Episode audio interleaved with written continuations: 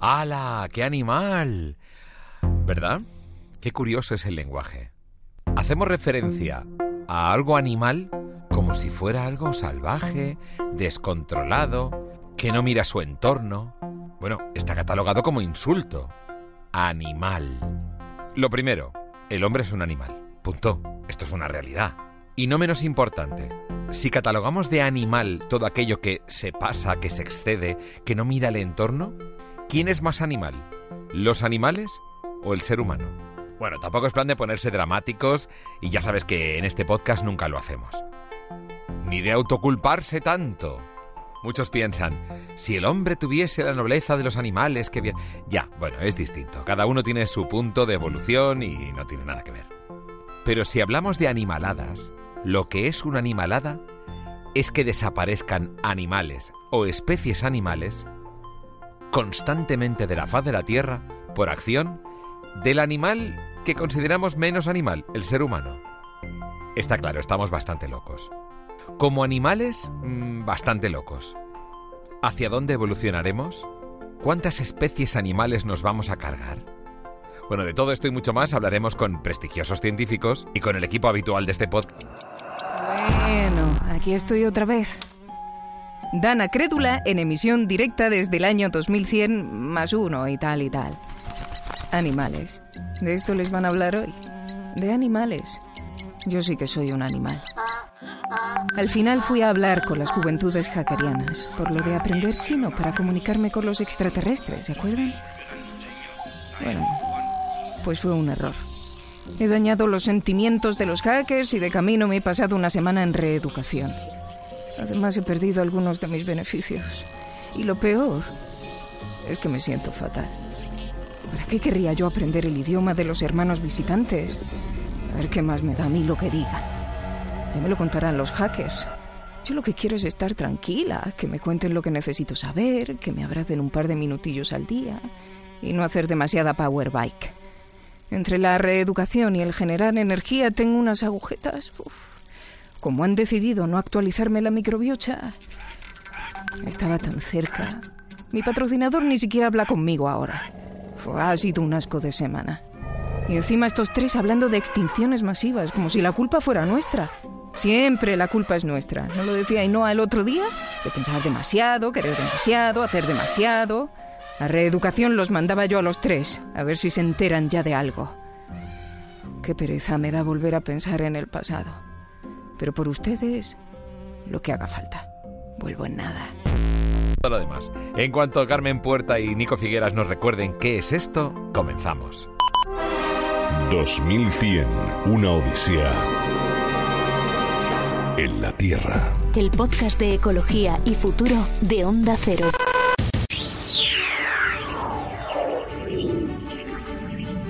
Muy buenas, bienvenidos a este podcast que de momento, de momento sobrevive como el planeta en el que estamos. Por ser optimistas, ¿eh? Por ser optimistas, porque esto como se acabe, que según los científicos estamos muy cerca del fin del mundo. Tan cerca como estábamos cuando el peor episodio de la, de la Guerra Fría, imagínate. Pues aquí estamos, el equipo de 2100, una odisea en la Tierra. Ainhoa Goñi, buenas eh, tardes, noches o días. Muy buenas, ¿qué, ¿Qué tal? tal? ¿Bien? Bueno, hoy, hoy traigo noticias... De estas guays, ¿no? Durillas, De estas que le gustan a. Álvaro Velasco, buenos días y buenas tardes. Yo buenas me noches. voy, me voy hundido cada vez que vengo, o sea, aprendo mucho, pero me voy asustado. Hundido en un mar de plástico. Asu- hundido en un mar de plástico, efectivamente. No, No, pero me voy asustado. En Y plan, con el saludo para mía. Aranzazo San Ginés, que se encarga de la parte de la ficción sonora. Bien, dicho esto, Ainhoa, efectivamente, traes buenas noticias entonces para la, para la biodiversidad, ¿no? Para la biodiversidad, sí, porque es verdad que ha habido reconocimientos al trabajo que están haciendo muchos investigadores en este sentido. Y es verdad que las malas noticias que nos han llegado de sitios como Australia ha Claro. puesto un foco de atención muy importante en lo que estamos haciendo.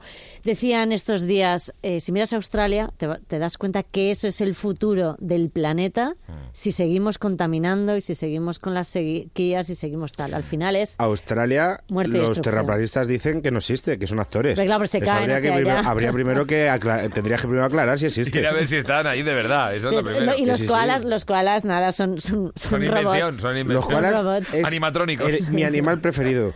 Porque tiene la mejor vida del mundo. Duerme 20 horas y come 4. Te digo. Pero claro, el pobre está ahí Es comiendo todo el día así con, claro, con el eucalipto. dale Eso es que no está amenazado. Eso es que no está amenazado. Pero bueno, ahora está amenazado por una especie llamada hombre que, Sí, le, sí. que le, encarga, le encanta quemar el planeta. Porque realmente se está quemando el planeta. Totalmente. De forma Mm. literal, como ha ocurrido en Australia, que bueno, eh, un tercio de, de- del, del país está arrasado por las llamas. ¿Cómo? ¿Cómo? ¿Un tercio del país? Un tercio del Ah, país está básicamente ¿Tanto? con incendios. Sí, arrasado totalmente, gracias no, pero sí que hay un tercio que está... Es que un tercio del país en estos momentos hay, hay, hay Sí, sí, incendios incendios. Tú lo activos. ves, en la imagen lo ves. Sí. Un tercio de. Australia Sí, en los últimos meses es que ha mucho. habido... Quiero sí, decir, sí. em- eh, es, es Europa entera. En los últimos meses, eh, desde septiembre, la cantidad de incendios eh, cubriría por zonas con focos, pero un tercio del país. Se hizo hace nada la NASA, Joder, juntó un montón de, sí, de imágenes. de imágenes y se podía ver realmente, claro, no era en ese momento, sino la suma de los últimos meses.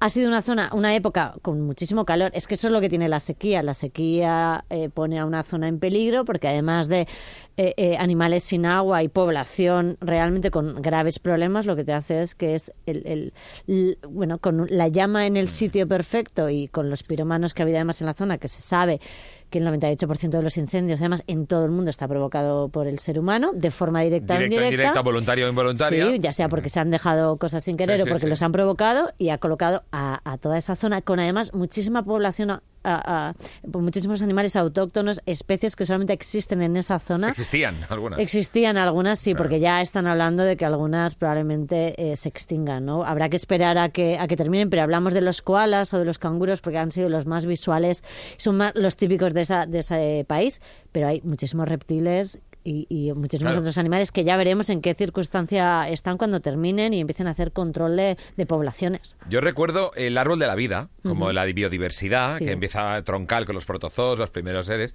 Pero claro, lo que estamos viviendo es una expansión de ese árbol de la vida y una contracción que está habiendo en un tiempo récord, que prácticamente, eh, si lo representas de una manera lineal, sería nada, una rayita al final, que son los últimos 50, 50, 100 años. Es alucinante.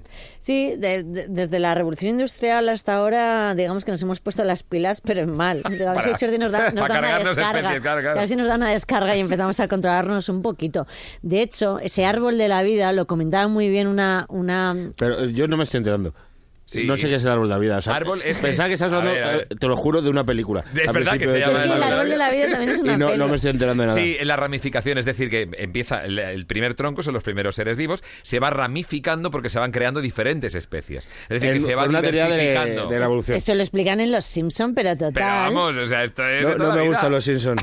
No me Esa gustan. conversación no la los tenemos que tener fuera de Luego- este, luego hablamos, sin estos micrófonos. Me aburren soberanamente los Simpsons. Ya, para que los sepáis- Simpsons hicieron de hacer gracia, te lo digo, cuando Juanma Ortega todavía tenía el pelo negro. De eso hace algún tiempo. Deja- Según- ahí deja de hacer No sé si llorar o, de- o de- o mirar hacia otro lado. Según los paleontólogos, estábamos hablando del precámbrico, pero aún así, por favor, Del continúa. No, no, es que me, me parecía muy bonito la- el, el, eh, símil que ha hecho esta, esta explicación del árbol de la vida, porque el año pasado justo eh, se llevó una, una investigadora el premio Príncipe de Asturias de Investigación 2019. Una eh, se llama Sandra Díaz, eh, coordinó, ha coordinado en los últimos años el informe más grande que hay sobre el estado de los seres vivos del planeta. Y comentaba una cosa muy bonita y es cómo estamos conectados. Al final todos estamos conectados, que es lo que hablamos en este eh, programa muchas veces, todos los países, porque todos eh, eh, tenemos conexión a través de los mares, a través de los océanos. Eh, la contaminación nos llega, estemos donde estemos. Cuando hubo radiación, cuando ocurrió Chernóbil, cuando ha habido... todo acaba llegando, ¿no? Y eso se ha demostrado. Y ella comentaba una cosa muy bonita y hablaba de esas redes de conexión cuando recibió el premio Príncipe de Asturias. Palaos y los tigres y las lombrices y los robles y los tomates que languidecen en el supermercado y las levaduras que levantan el pan, todos los seres vivos estamos hechos con los mismos átomos que se vienen tejiendo y destejiendo y retejiendo desde hace millones de años. Me parece de, de- entre poético Es precioso. humorístico, pero tan real que te mete un golpetazo en la cabeza impresionante. Fue una, una auténtica poeta de la naturaleza el día que, que dijo estas palabras, pero la realidad, y eso es lo que dice sus estudios, es que alrededor de un millón de especies animales y vegetales están en la actualidad amenazados de extinción y muchas de ellas además eh, van a ocurrir, desgraciadamente, si no cambiamos nada, en las próximas décadas. Daba otras cifras y son reales. Dice que eh, la abundancia de especies nativas en la mayoría de los hábitats terrestres ha disminuido en al menos un 20% desde el año 1900. Madre mía. Y en el caso de los anfibios, por ejemplo, que son esos animales que muchas veces no miramos tanto, porque nos gusta más mirar a un oso polar o un oso panda, también ha sido la reducción del 40% y de casi el 33% en el caso de los corales. Las cifras son realmente alarmantes, por eso ella ha sido destacada además por las mejores revistas y por este premio, porque los resultados son realmente impresionantes. Tú sabes que yo empecé siendo de ciencias, lo he contado muchas veces. Entonces yo tengo una... Ya, viendo esto, hay un- algo muy claro. El concepto Gaia no existe. ¿Concepto? O sea, Gaia. Concepto Como Gaia, tierra. eh, como tierra, como ser vivo. Es decir, hay una teoría que dice que la Tierra es un ser vivo y nosotros somos Como, parte de como esa... una unidad. Claro, como una unidad, como un Vale, ser que, vale, que vale, tiene vale, su, vale. su propia vida, etcétera, etcétera, ¿no? Que tiene su sistema circulatorio y tiene, y tiene unos, unos eh, microorganismos como tenemos nosotros en nuestro intestino, en el, el cuerpo, que se llaman seres humanos.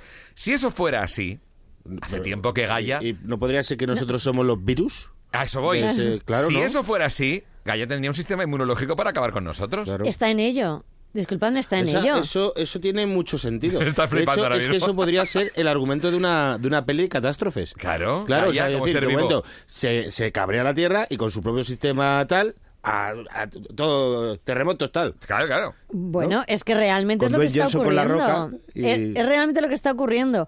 Si os dais cuenta, eh, eh, hemos, venimos de hace de pocas semanas en las que ha habido unos, unas tormentas tremendas, granizadas en sitios donde nunca habían visto granizo, eh, olas de 14 metros en, en Altea, por ejemplo, la zona de, Sí, de la sí, sí, provincia con de las boyas estas. Málaga, Málaga océano, granizado. efectivamente. O sea, Exacto. realmente es como un perro que tiene pulgas. Yo, si fuera el perro, me sacudiría. Oiga, ¿me está usted? Pues yo me sacudo. Es que no sé. Este- No, no, pero es que hay, hay un libro, una novela además que a mí me gusta mucho que se llama El Quinto Día, que es de Franz Schwarzin, y habla un poquito de eso, cómo el mundo se revela contra el hombre, porque en el fondo ya se ha revelado, se está revelando. Nos está, digamos, atacando a través de, de- de huracanes, de terremotos, de maremotos. am, con las sequías, al final, eh, eh, desgraciadamente está sufriendo la, la gente que en peores condiciones está, que peores recursos tiene, claro. porque hablamos de eh, eh, continente africano, cuando han empezado estas grandes sequías, etcétera, etcétera. Pero es que nos está diciendo, seguida sí, no os preocupéis, que va a seguir habiendo migraciones porque también hay refugiados climáticos. Ah, claro, es verdad. Personas desplazadas por el cambio climático hay centenares de miles. Porque al final, el momento en el que Sí. tú no puedes sembrar nada, Sí, porque sí. tu zona, tu- tus campos eh, eh, eh, están secos totalmente, hay hambre y la hambruna lo que hace es que te tengas que pl- desplazar Claro. a otras zonas. Se hacía en la antigüedad, hablamos de estos nómadas que iban de una zona a otra Glaciaciones y Claro, todo eso. para- con, con- y iban hacia donde iban los animales para poderlos cazar, entonces seguían sus migraciones, pero es que eso se está produciendo ya. Lo que no nos estamos dando cuenta es una forma muy, muy interesante de verla, la Tierra como un, como un ser vivo, y hemos llegado nosotros, que somos el virus, a arrasarlo Ah, con me, ha, todo. me ha molado ¿Ves? mucho eso. Es que podría ser hasta un esto- videojuego también. Estás Un ya videojuego, creando sí, videojuegos sí. aquí. No, pero Me una pregunta. eh, casuísticamente, estadísticamente, ¿se sabe que ahora hay más fenómenos climáticos críticos o intensos? Sí, extremos. Además, Extremos. el último eh, informe del, del panel intergubernamental contra el cambio climático de la ONU, que fue hace muy poquito, Sí. ya hablaba y daba estas claves. A partir de ahora, como sigan así las cosas, van a subir hasta 4 grados, podría llegar a subir las temperaturas. Cuando hablan los expertos de que no se puede ah, superar el uno y medio. O sea, y estos días además pasados también en Davos, los expertos hablaban de esto también. O sea, es, es ya algo recurrente. Y estamos realmente en el límite. Y sí, decían que no va a haber ninguna duda que a partir de ahora, sobre todo es que en los próximos 20 años vamos a ver lo que hablan ellos de, de, eh, situaciones o eventos climáticos extremos. Extremos, que ya estamos vi- viviendo. Hace poco hemos vivido eh, varios en Desde nuestro país. sí, sí. extrema sequía en algunas zonas e inundaciones en otras. O sea, lo que antes eran cosas puntuales, que decíamos, oh Dios mío, un, un- no sé, un huracán en esta zona, es que realmente, si os dais cuenta, en los últimos España, años... Es que estamos jodidos. Es que España es un país, ¿no? Es que Tenemos muchísima costa, tenemos zonas con muchísima sequía. Se va a profundizar y con tener la costa que tenemos lo que vamos a hacer es que poco a poco va a ir subiendo el agua, va a ir subiendo el agua y Claro, claro, ahí está. aprendamos a nadar. Pero bueno, por ahora el verano dura hasta noviembre. Sí, sí, sí, la verdad es que... Está Y tú quieres bien. playa en Móstoles, con lo cual lo en tienes bien. o sea que 12 no- meses de verano a partir de dentro de Vale, unos vale. años. De todas maneras, los animales es verdad que ha empezado un año duro, porque empezábamos 2020 y ya nos dijeron los expertos que ya hay otra especie que se ha extinguido. Es el pez remo chino, que además muy poca gente lo conocía y es súper gracioso. Es una especie de tiburoncillo así con el morro rosa, aunque no llega a ser un qué tiburón. mono, qué mono. Es súper es súper gracioso, es súper friki. Era, era, era, era. Era, Era. ya no está, ya no está. Era. Cataput. Jo, es que bien, no, el- la, última caput, no, imagen. no caput, no cataput. Catapult, Cataput, que sí. peor, sí, sí. Y, y bueno, ya fuerte, qué desaparecido es el que se considera ya desaparecido. ¿Por qué? Por sobrepesca y por pérdida de hábitat. Pero es que hay un montón de, de animales que no os podéis ni imaginar que están en un riesgo tremendo. Es Por una eso, cosa que luego dices, hay animales, yo entiendo que tienen que vivir todos, pero hay otros que dicen, si muriesen, no pasaría nada. O sea, el mundo iría mal. No a mí, por ejemplo, si no hubiese No, mosquitos, no. si no hubiese mosquitos, ¿Cómo? Si no hubiera mosquitos. ¿cómo se alimenta la cadena Claro, trófica? claro. y si- Hablemos de cadena y- trófica, y- por favor. O hace sea, poco que si una- eh, no hubiese abejas se, me- se acabaría no, el no. mundo. Bueno, claro. Pero luego que hay animales que dices, yo es que no quiero que este animal viva. ¿Sabes Y me pasa a mí la- con, con los mosquitos. ¿no? las- no, no, la Y las cadena moscas. trófica es maravillosa porque es que uno se come a otro, uno se come a otro. es. Y el hecho de que sa- desaparezca uno en un ambiente determinado, dices, no pasa nada. Y dices, ah, no. Eh, es que resulta que incluso un tiburón, es que hay pececitos pequeños que dices, esperan que no hagan nada ya, pero es que ellos se comen a los restos que el tiburón no se come cuando se ha comido una presa más grande.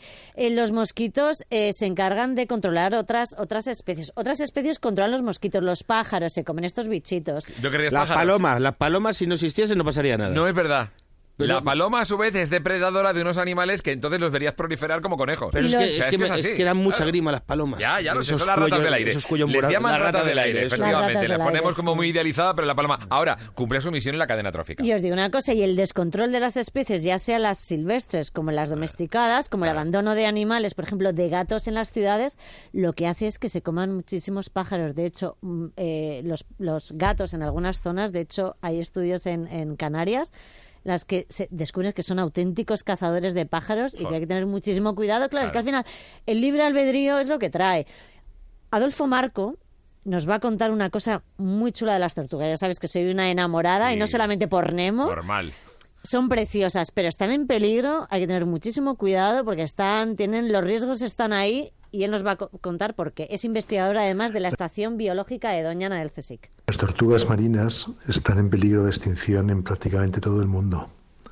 En los últimos años hay algunas poblaciones que parece que están iniciando un poco de su recuperación, pero normalmente es asociado a proyectos de conservación muy intensivos que, están produciendo, provocando ese, ese recuperación, pero las amenazas siguen siendo muy grandes. Y en algunos casos estamos viendo nuevos tipos de, daños o de riesgos para las tortugas que pueden ser muy graves, como pueden ser los plásticos o nuevas formas de pesca. Hasta hace pocos años, el principal problema de las tortugas era su caza directa para consumo humano.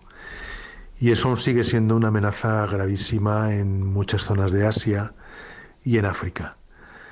El consumo de huevos de las tortugas de los nidos también es una amenaza bastante importante en, en Centroamérica, en el Caribe.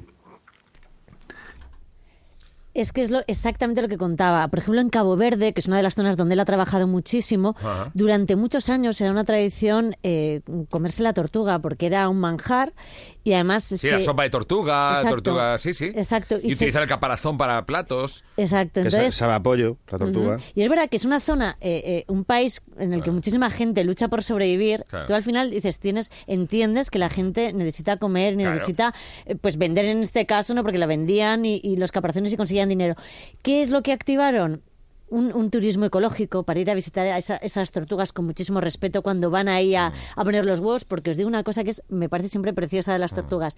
Ellas siempre vuelven a poner los huevos en la zona donde nacieron. Entonces tú te aseguras que hay una población viva que van naciendo tortugas en Almería, por ejemplo, que es lo que ellos han Ah. conseguido, y esas tortugas dentro de 20 años, que es cuando maduran sexualmente para volver a tener crías, irán a esa playa de Al Almería y pondrán los huevos allí. Te estás asegurando que además de repente nacerán decenas de ellas Sí, sí, sí. y sí. nunca olvidarán que tienen que volver allí. Como si yo me tuviese que jubilar en Zamora, qué rollo. Imagínate, ¿eh? No, no, no, no, no. No lo veo nada claro, ¿eh? Mira, hay otro detalle de las tortugas que a mí me encanta. Efectivamente, tienen esa sensibilidad de volver a su punto de nacimiento.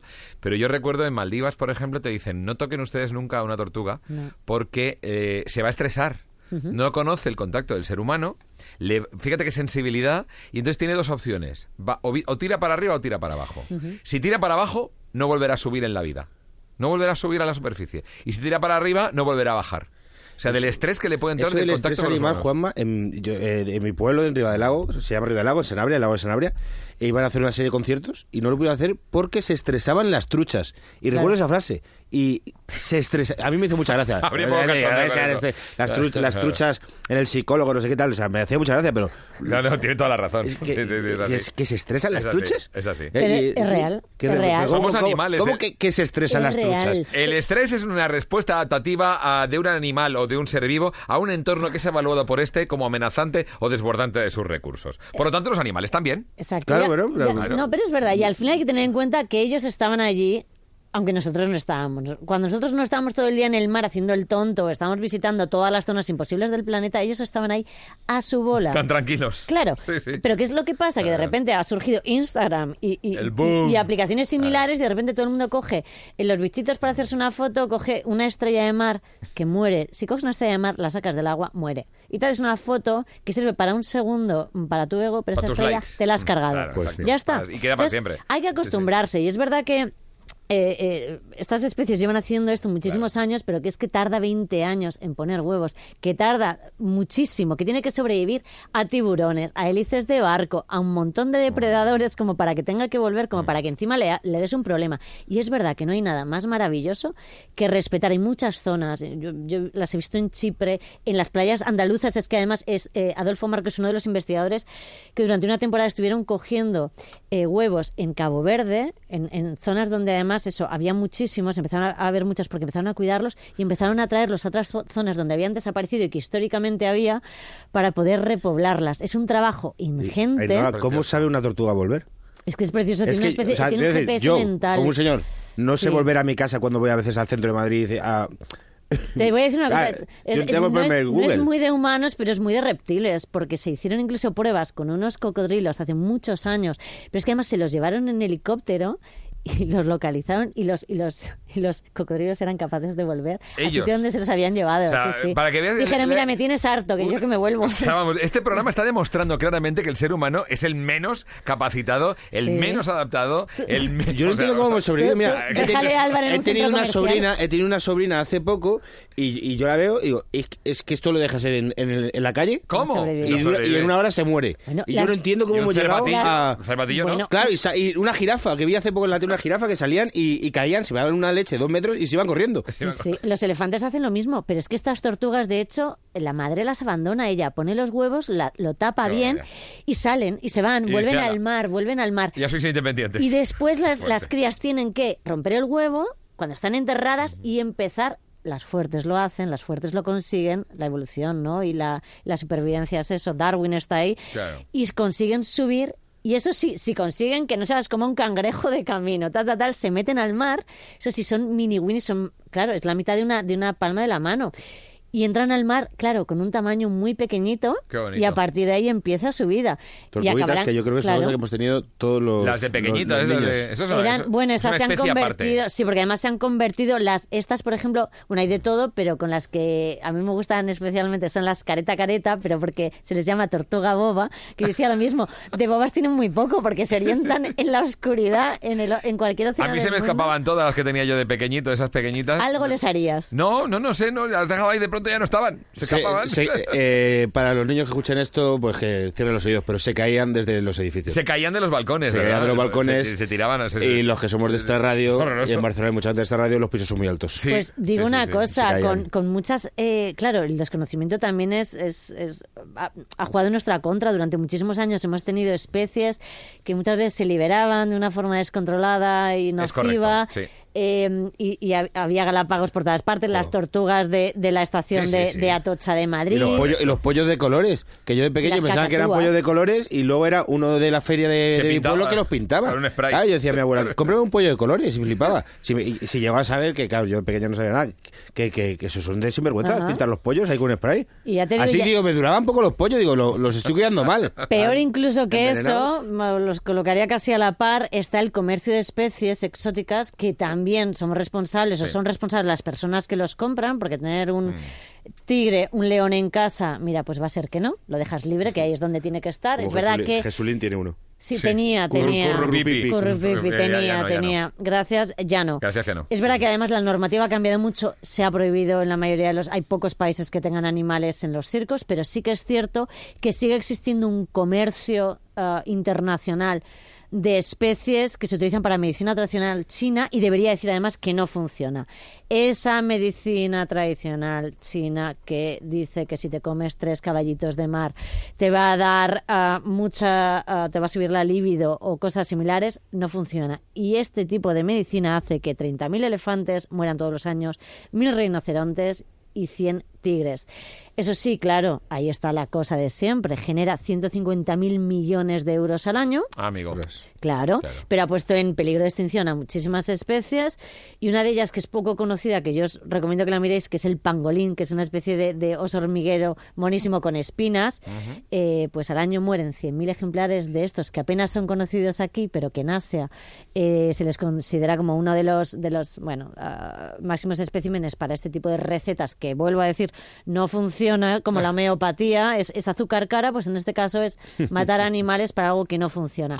Y eso también mueve muchísimo dinero y está extinguiendo eh, eh, o poniendo en peligro o haciendo sufrir a muchísimas especies. Porque ¿cómo se saca la, la mm, bilis de un oso gigante, por ejemplo? Teniéndolo enjaulado y retirándole la bilis Pobre. poco a poco con, Pues sí. un- con una herida abierta. Así que pensemos en todo ese tipo de cosas, no consumamos Sí que sí, hombre, que sí. Ya está bien. Tu tiempo se ha acabado y llega el mío. Aviso y desmentido número 9. Invierno de 2100 más uno. Febrero.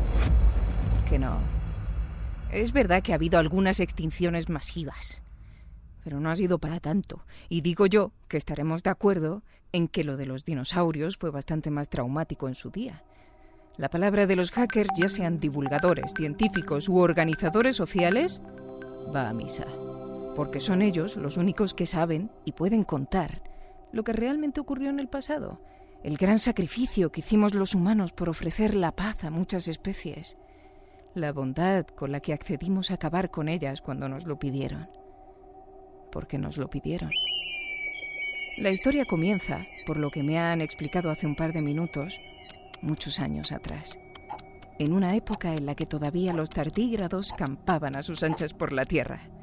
Resulta que a estos bichillos no solo les daba por adueñarse de ADN ajeno, sino que además les gustaba fardar de resistencia. Hasta que un día decidieron poner a prueba a sus hermanos. Aumentar la temperatura general del planeta hasta que todo animal viviente les prometiese obediencia. Tan extrema se volvió la situación de ciertos animales nobles y hermosos que ante su sufrimiento acudieron a nosotros suplicándonos en su agonía que acabásemos con ellos. Y así lo hicimos. Todo es culpa de los plantígrados. Desmentido ofrecido por Cazadores La Pasión. Cazamos bajo tierra de todo corazón. 2100 mola.